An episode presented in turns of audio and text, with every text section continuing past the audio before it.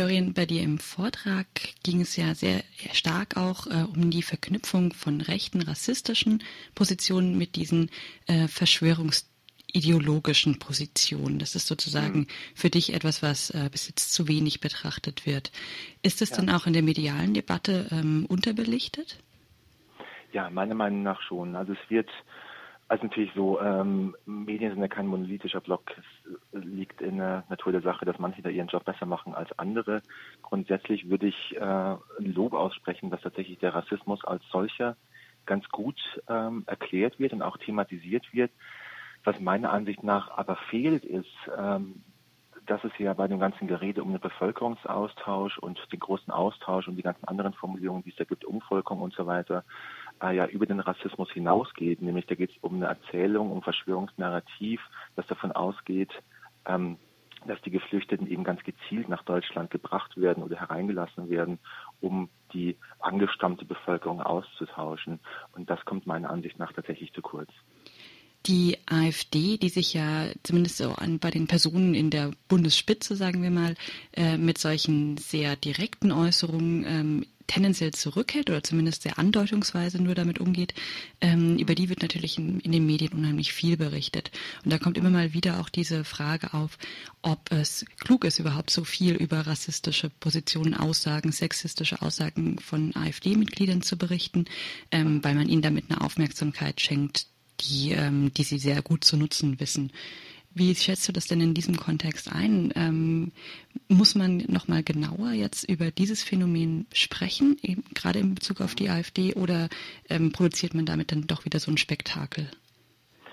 Es ist natürlich immer ein Dilemma in der Berichterstattung bei solchen Themen ganz allgemein, also auch bei Rassismus als solchen schon, vor allem aber nochmal bei verschwörungsideologischen Erzählungen, dass man einerseits thematisieren möchte und auch sollte, allerdings gleichzeitig vermeiden muss, das Gesagte zu reproduzieren. Es ist eine ganz schmale Gratwanderung, dass man die Dinge anspricht, ohne die tatsächlich auch wieder in die äh, Köpfe der, der Leserinnen ähm, zu pflanzen.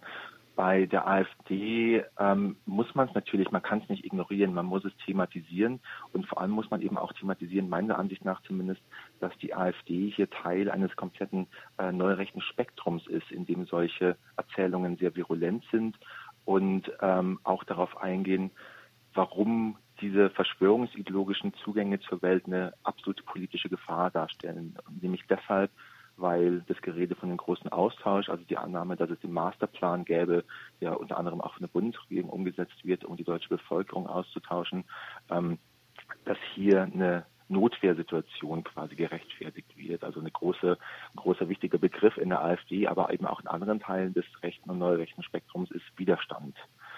Und die Gefahr, die ganz unmittelbar erwächst aus diesen Verschwörungsideologien, äh, nämlich dass Gewalt, die eigene Gewalt als Widerstand deklariert werden kann, das kommt meiner Meinung nach zu kurz. Was du ja sozusagen neben der ähm, theoretischeren Betrachtung oder der übergreifenderen Betrachtung dieser Phänomene auch machst, ist so eine Art Monitoring. Also du schaust dir Personen oder Akteure in der in dieser verschwörungsideologischen rechten Szene an und beobachtest, wie die sich weiterentwickeln. Unter anderem bei einem Beispiel da der äh, selbsternannte Druide äh, mhm. Burkhard Banger, das ist natürlich an sich eine sehr aufwendige Sache, sich immer wieder damit, sich immer wieder hinzusetzen, immer wieder zu schauen, was passiert denn gerade in diesen Gruppen, sich Fake-Profile anzulegen und zu schauen, ähm, wie entwickeln sich da Diskussionen. Diese Recherchearbeit, ist es was, was dir in den, in den Medien auch fehlt? Ist es was, was Journalistinnen und Journalisten auch machen sollen? Oder ist es eher eine Art von ähm, außermedialer und bewegungsdynamischer sozusagen Arbeit? Ich, ich möchte hier gar keine pauschale Medienschelte äh, betreiben. Ich, ich, ich glaube, es ist wirklich ein Problem, wie Berichterstattung funktioniert, vor allem wenn es um aktuelle Meldungen geht. Also als diese ähm, mutmaßliche rechte Terrorgruppe um Burkhard Bang, diesen selbsternannten Droiden, ausgehoben wurde, ging es natürlich primär darum, dass es hier eine rechtsterroristische Vereinigung gibt, die Wehrdörfer gründen möchte, die sich auch bewaffnet hat. Es wurden Waffen gefunden und dass es entsprechende Razzien dagegen gab. Ich kann durchaus verstehen, dass man dann in solchen Meldungen natürlich wenig Zeit und Raum hat und auch keine Recherchezeit hat, um diese ganzen Kontexte zu beleuchten. Ähm, auch hier ist wieder eben Unterschied dann zwischen diesen aktuellen Meldungen und tatsächlich äh, eher reportagenartigen Berichten, in dem den ganzen mehr Raum äh, dann auch zur Verfügung steht.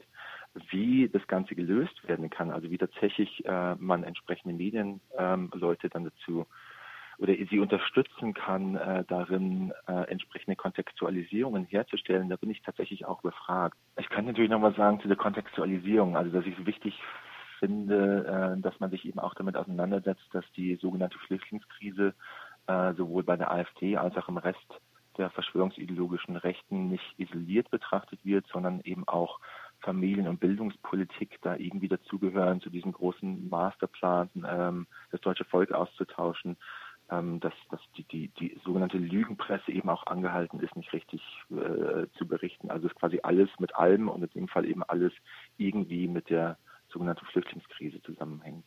Ja, meine letzte Frage wäre im Grunde genommen auch, ähm, ja, ob du vielleicht eine Vorstellung davon hast, wie sich auch jenseits ähm, von Medienberichterstattung eine öffentliche Debatte mit diesen Verbindungen von rassistischen und verschwörungstheoretischen Strömungen auseinandersetzen musste.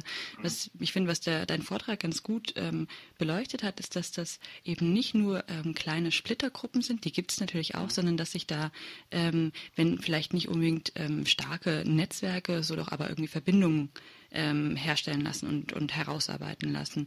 Ähm, also dass man nicht immer hingehen kann und sagen kann, ah ja, das sind halt die Reichsbürger, das sind nur um die tausend Menschen oder sowas, die sind, fallen zahlenmäßig nicht ins Gewicht, sondern das ist ja sagen, eine etwas amorphere Masse, die dann schon irgendwie großen Einfluss hat. Hm. Ja, also ich, ich denke, es ist wichtig, zu erkennen, dass wenn eine Beatrix von Storch dann den Tweet ansetzt, in dem davon gesprochen wird, dass der Bevölkerungsaustausch schon geplant sei, dass sie da etwas betreibt, was als Politik des Dog Whistling bezeichnet wird. Also die Hundepfeife, die auf einer Frequenz funktioniert, die eben nur Hunde hören können. Und übertragen bedeutet das äh, dann einfach, dass die AfD ein Stichwortgeber ist, äh, zumindest an der Spitze relativ vage bleibt in, den Ausführungen, aber sowohl an der Basis der AfD in den entsprechenden Foren und so weiter, aber eben auch darüber hinaus beim Institut für Staatspolitik, äh, bei der identitären Bewegung, aber auch bei der radikalen und terroristischen Rechten wie Burkhard Bangert werden die entsprechenden Zählungen aufgegriffen. Also da gibt es einen eine großen, soll ich sagen, Verlauf, äh, wie explizit das Ganze kommuniziert wird zwischen Führungsspitze der AfD bis hin dann zu den einfachen Leuten. Ganz generell ist es so, dass Verschwörungsideologie einfache, äh, widerspruchsfreie und persönlich entlastende Erklärungen für sehr komplexe Zusammenhänge liefert. Das heißt, wenn man sich damit auseinandersetzt, reicht es nicht einfach zu sagen, wie neulich in einem äh, Artikel auf Spiegel Online von Jan Fleischhauer geschehen, zu sagen, dass das Gerede vom großen Austausch eine Lüge sei und äh, dass die Geflüchteten einen nicht die Arbeitsplätze wegnehmen und so ganz, ganz einfache Basics, sondern man kann dabei und soll dabei nicht stehen bleiben, sondern man muss Alternativen aufzeigen. Also es reicht nicht zu sagen, es ist einfach falsch, es ist eine Lüge, ähm, äh, der ein paar Leute aufgesessen äh, haben, sondern man muss eben dann auch Erklärungen anbieten, die eine alternative Sicht auf die Dinge liefern. Sonst nimmt man den Leuten was weg, ohne dieses Vakuum auch zu füllen. Man nimmt ihnen nämlich die einfache Erklärung weg und man nimmt ihnen das Identitätsangebot weg. Äh, dann, dann, ja, das ist gut. Da frage ich jetzt einfach doch nochmal nach, obwohl ich gerade gesagt habe, es ist die letzte Frage. Ähm, Kein Problem. Diese, dieses Identitätsangebot, von dem du gerade gesprochen hast, ähm, ist es denn was, was sich tatsächlich einfach ähm, herstellen lässt, also was sich sozusagen von außen herstellen lässt ähm, und dann angenommen wird? Und, oder ist das und würde das damit analog funktionieren zu den Verschwörungstheorien? Kommen die auch von außen und bieten ein Identitätsangebot an? Hm. Es ist schwierig. Also insgesamt ist ähm, das Vorgehen gegen Verschwörungsideologie sehr, sehr komplex, sehr, sehr schwierig und die Erfolgsquote ist zugegebenermaßen relativ gering. Es ist immer noch Stand der Dinge zu sagen, wenn Leute ein komplett geschlossenes verschwörungsideologisches Weltbild haben, dann kriegt man die da auch nicht mehr raus, weil sie durch Argumente nicht mehr äh, erreicht werden können.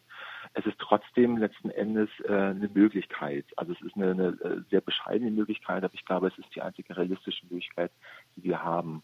Ob die Leute es annehmen oder nicht annehmen, liegt dann natürlich hängt dann damit zusammen, wie tief sie in diesen verschwörungsideologischen Weltbildern schon verstrickt sind. Und natürlich ist wenn man versucht, was sehr Einfaches, was sehr Attraktives, ähm, was eben attraktiv ist, weil man ja sich als Opfer stilisieren kann, weil man Opfer der Umstände ist. Man versucht sowas zu ersetzen durch ein Weltbild, wo es auch um Eigenverantwortlichkeit geht, wo es um komplexe Zusammenhänge geht und wo es darum geht, dass Schuldzuweisungen nicht so einfach funktionieren.